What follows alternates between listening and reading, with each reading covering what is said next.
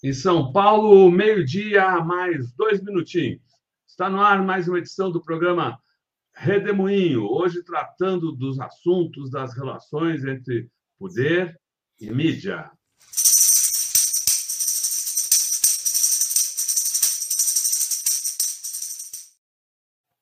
Bem-vinda, Ângela Carrato. É um prazer tê-la aqui nesse redemoinho. Ângela Carrato, que é professora da Universidade Federal de Minas Gerais. O que, que se nos fala do panorama político-midiático, Ângela? Bom, boa tarde, Eleonora, boa tarde, Rodolfo, boa tarde a todos vocês que estão aí nos acompanhando. Bom, tem muita coisa para a gente comentar e falar, né? A gente pode falar, e vamos falar mais no final, sobre esses absurdos, né, dessas agressões do Bolsonaro e dos bolsonaristas, né? Inclusive candidatos, parlamentares, né? A profissionais da mídia, em especial mulheres, né? Parece que eles adoram, né? É, ir para cima de mulheres, não é? Misóginos, né? Machistas, enfim, coisas horrorosas. Né? Mas eu queria começar falando sobre ah, o tipo de cobertura de campanha eleitoral que a gente tem aqui no Brasil e que a gente tem, por exemplo, nos Estados Unidos. Como jornalista e professora de jornalismo, uma das minhas tarefas, né, que eu me proponho e cumpro isso à risca, é acompanhar o tipo de cobertura que a mídia estadunidense, a mídia europeia faz dos seus processos é, de escolha eleitorais e aqui no Brasil também. Bom, vou começar falando um pouco uh, de, de como a mídia cobre a eleição nos Estados Unidos. A mídia brasileira, a mídia corporativa brasileira, é aquela né, que tem dono e é mantida por publicidade. Né? Aqui no Brasil ela se diz isenta, né? só se baseia nos fatos, é, não tem compromisso com A, B e C, mas na verdade ela tem, e tem muito. Né? É, enquanto que a mídia estadunidense, que ela diz que se refer, referencia por ela e tal. Na verdade, a mídia estadunidense ela diz o seguinte: como ela se comporta nas eleições, pelo menos os principais veículos de mídia. Vou falar de, de dois, né, que são referências uh, mundiais: de, os jornais de New York Times e o Washington Post. Como que esses jornais cobrem eleição nos Estados Unidos? Primeiro, eles não ficam nessa dando uma de isentões, né? Não, não tem nada com isso. Não, eles em editorial se posicionam. Na última eleição, em que disputavam o Donald Trump e o Joe Biden, os dois não tiveram a menor dúvida, se posicionaram em editorial. Editorial é a voz do dono, né? Como que quem controla aquela empresa se pronuncia. Então, os dois em editoriais deixaram muito claro que apoiavam a candidatura de Joe Biden e não apoiavam, eram contra a reeleição do Trump, porque consideravam Trump um perigo para a democracia nos Estados Unidos e um perigo para a democracia no mundo. Tal a incapacidade dele, tal o compromisso antipopular que o Trump tinha, tal o índice né, de mentiras, de fake news com que ele atuava o tempo todo, tal o grau de ódio uh, que ele eh, impingia aos seus apoiadores, enfim. E de mais a mais, o Trump eh, o tempo todo ameaçava não respeitar o resultado das eleições. A mídia não só deixou isso claro em editorial, como ao longo da campanha cobriu os dois lados, mostrou tudo que tinha de um lado, do outro, deu espaço para os dois, não ficou só na cobertura da agenda, né, de cada um que parece mais release, né, como o Jornal Nacional tem feito diariamente, né, mas foi fundo, mostrando ah, comentando com especialistas, com analistas, quais eram as propostas de cada um, como tinha sido o governo de cada um. O Trump estava no poder, o Biden tinha sido vice, é, tem uma carreira política longa, né, como senador e tal. Então, todos dois tinham história para contar. E a mídia escarafunchou tudo e mostrou quem eles eram e o que eles pretendiam fazer. E no caso do, do Trump, o que estava fazendo e o que não fez, e os absurdos que fez. Vamos rebater isso aqui para o Brasil.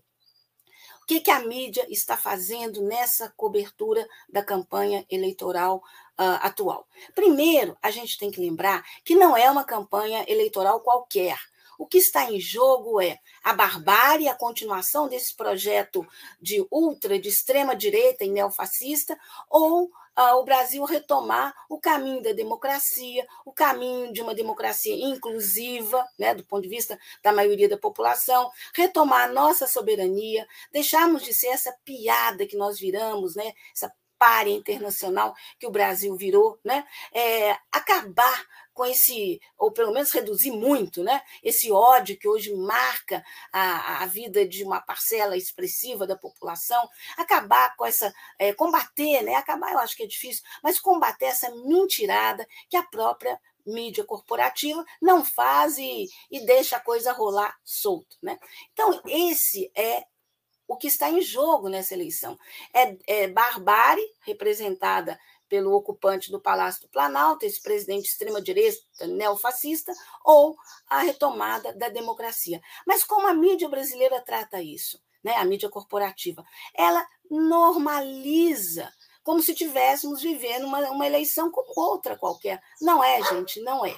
Mais do que isso, se a gente lembrar, né, a situação que nós estamos vivendo hoje, essa situação terrível sob todos os aspectos, né, político, econômico, social, esse ódio absurdo, essa agressão, violência, uma campanha que grande parte dos apoiadores né, dos partidos progressistas tem medo de ir às ruas usando camiseta vermelha ou com algum adesivo nos seus carros, porque os bolsonaristas são violentos, batem, matem, destroem, riscam, depredam. Né? Essa que é a verdade.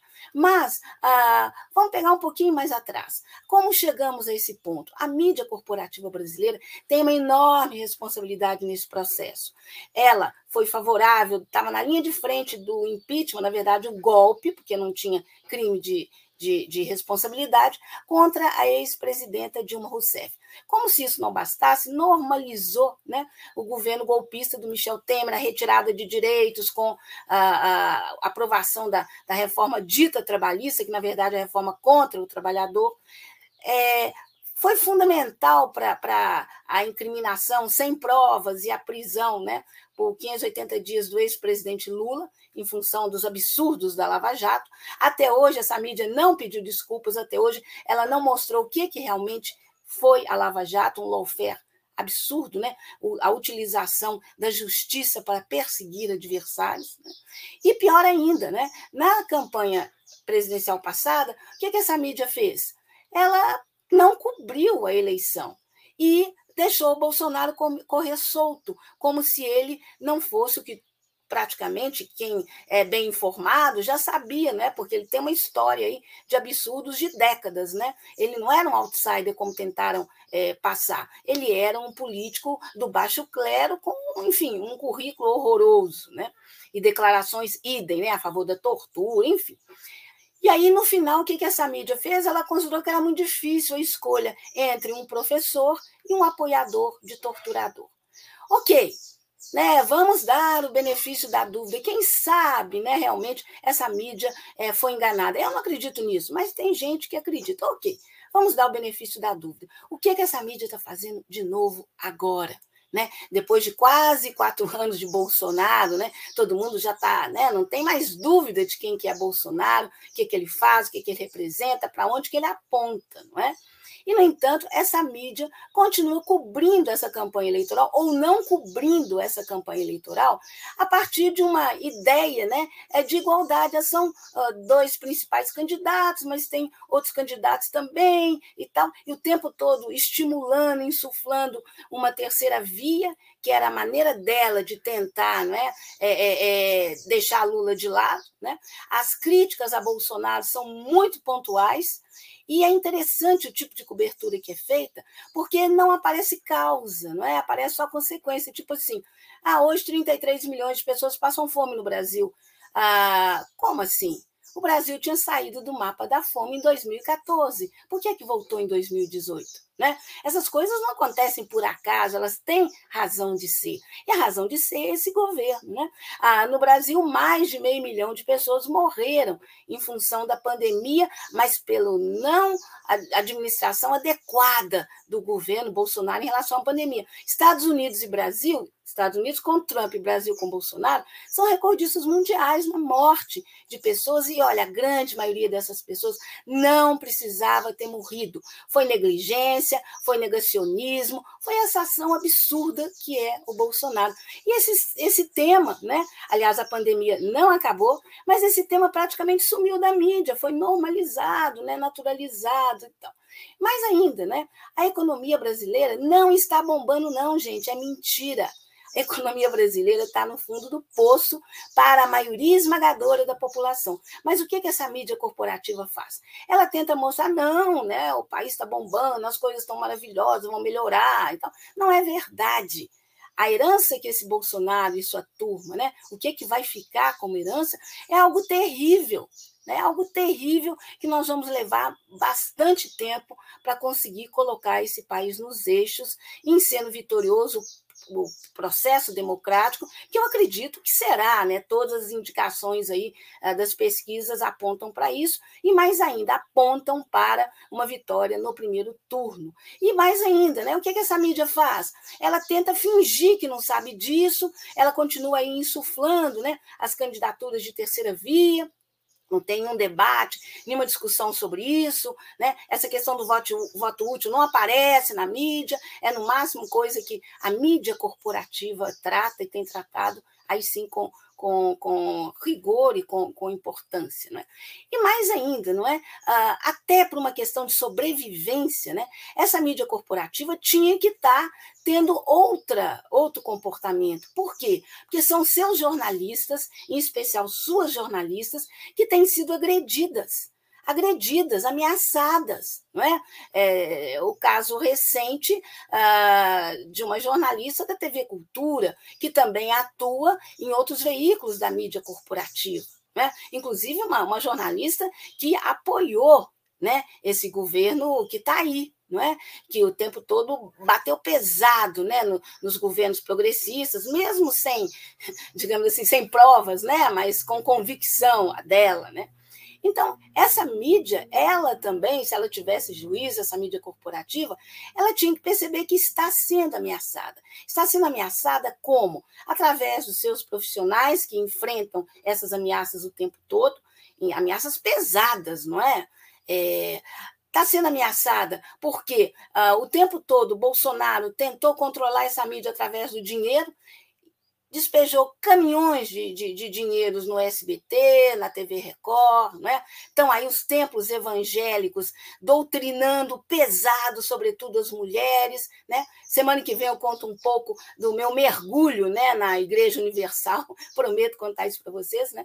Mas é, é, pior ainda, não é? é? Essa mídia já viu como que Bolsonaro governa, é através do medo, é através da pressão, é através da, da agressão não é? mas nem assim ela cai na real.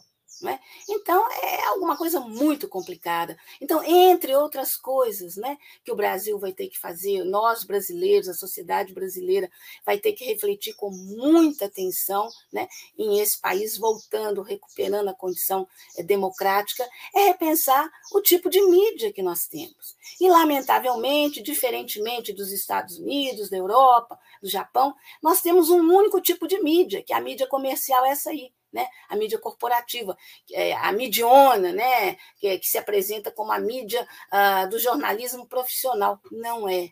Não é. É uma mídia do jornalismo que interessa aos seus proprietários.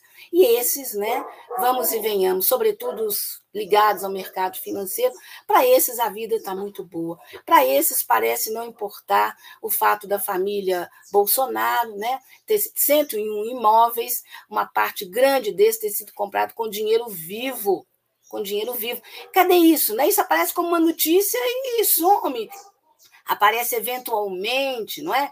é Bolsonaro ter cortado o dinheiro da merenda, gente. A gente sabe que as famílias pobres têm na merenda escolar uma maneira de alimentar seus filhos, ou pelo menos de complementar minimamente o que eles não têm em casa. Olha, Bolsonaro corta isso, isso não é manchete, isso não é, não vira um escândalo que deveria ser. Bolsonaro está cortando os recursos da farmácia popular. Ele vem desidratando esses recursos. Eu estou falando de quem precisa de remédio, de quem não tem dinheiro para comprar remédio. Isso depois dele ter feito tudo para acabar com o SUS, para privatizar o SUS. Esses são os debates que o Brasil deveria estar tá travando nesse momento. Né? Agressão, a falta de soberania, retirada de recursos, agressão contra os mais pobres o tempo todo, agressão contra as mulheres, contra os negros, contra os índios, a tentativa de destruir, destruir boa parte da Amazônia. Esse é o debate que deveria estar sendo travado, mas não está. Infelizmente, mais uma vez, nós estamos caminhando aí já para o final da eleição, né? Faltam uh, menos de duas semanas, 17 dias, se não me engano, e, no entanto, né, essa mídia continua tratando, tá, é, não há risco de, de tentativa de, de, de melar as eleições, nada disso, estamos seguindo como se a vida seguisse normalmente. A vida não está seguindo normalmente, e essa mídia, ela tem uma conta alta a prestar à sociedade depois que esse pesadelo terminar. É isso, uh, Eleonora e Rodolfo. Muito legal, Ângela. Você me perdoa aqui, mas eu queria uh, uh, abusar um pouco mais do seu tempo aqui, apesar Não, que isso. Essa, essa videocoluna, porque nessa semana a gente teve exemplos né, na, na, imprensa de que as, as lições da, dos erros na, na cobertura da Lava Jato não foram aprendidas. Ao contrário, parece que uh, se trans, voltam a, volta a ser a prática, não só o jornalismo declaratório, como a, a confiança, a crítica uh, de fontes uh, uh, que fontes não nomeadas, né? Eu, eu isso aí aconteceu o tempo todo durante a Lava Jato, em que a, a, uma boa parte da imprensa se transformou em correia de transmissão dos interesses da, enfim, do, do, do, daquela do grupo lá de, Curitiba, e agora a gente vê uh, noticiário que, que vai se esboroando ao longo da semana por falta de provas, por falta de consistência, mas que, que, que, que, que uh, se nutre dessas informações uh, claramente interessadas. Eu me refiro especi especificamente à, à, à, cobertura da, da suposta apuração paralela do, do, do, das Forças Armadas. Né? Dizer, há um, que foi uma matéria sem fonte, sem, e que depois foi mostrado os erros, e não só um jornal começou, mas outros seguiram atrás. Uhum. É, não, você está coberto de razão. É que o tempo do comentário é curto, né? Não. Gente falar tudo. Você tem toda a razão. Essa mídia né, corporativa, ela não fez o meia-culpa em relação ao absurdo que foi né, a suposta cobertura que ela fez uh, da Lava Jato. Na verdade, ela patrocinou, né, ela endeusou a Lava Jato, é. ela endeusou uh, o, o, juiz criminoso e o, e o procurador federal, idem, né? E até hoje ela não pediu desculpa, não só né, a quem foi injustamente condenado, né, como o ex presidente Lula e tantos outros, mas não pediu desculpa, sobretudo, à população brasileira. Grande parte desse ódio que ainda persiste né, contra Lula, uma parte pequena, já mudou muito e tal, mas uma parte residual está aí, não é? É fruto desse tipo de cobertura, que foi o quê? Durante seis anos, né, gente? Todo dia, no horário nobre das TVs, estava lá, né? Aquelas. A, eh, coberturas espetaculares né, das, das operações da Lava Jato. E eu diria que essa, essa visão é, de criminalizar não é, o, o ex-presidente Lula, ela marcou também a entrevista que é, um, um jornalista da CNN, ex-Globo, fez com o presidente Lula né, essa semana. Foi assim, vergonhoso, porque é, eu diria que 80% do tempo da entrevista foi falando né, sobre supostas corrupções que já todas né, foram mostradas que, que não aconteceram, não é isso. Né? Mas esse jornalista fez questão de insistir e ainda chegou no final com a posição que eu considero assim beira o, bárbaro e o ridículo, né? É, de perguntar se o ex-presidente Lula uma vez eleito, parece que ele já está aceitando né, a eleição do Lula, não deve estar tá gostando, mas está aceitando, se o ex-presidente Lula anistiaria Bolsonaro. Mas não se discutiu o programa do ex-presidente Lula, propostas, a realidade brasileira, nada. Continuamos na pauta da Lava Jato, gente. Esse é que é o grande problema. E aí, né, Rodolfo, você pôs o dedo na ferida. É isso mesmo. Legal. Obrigado, Ângela, professora Ângela Carrato, falar aqui no programa Redemoinho, que é um programa que a gente transmite de segunda a sexta-feira, sempre ao meio-dia, cada dia com um tema específico. Hoje tratamos das relações entre poder e mídia. Amanhã, uma discussão política mais geral com o historiador professor também, professor Manuel uh, Domingos Neto. Muito obrigado, Ângela, muito obrigado a todos vocês que acompanharam este Redemoinho de hoje e que seguem conosco pela internet afora. Boa tarde, Ângela, boa tarde, Tchau, pessoal. pessoal. Tchau. Boa tarde.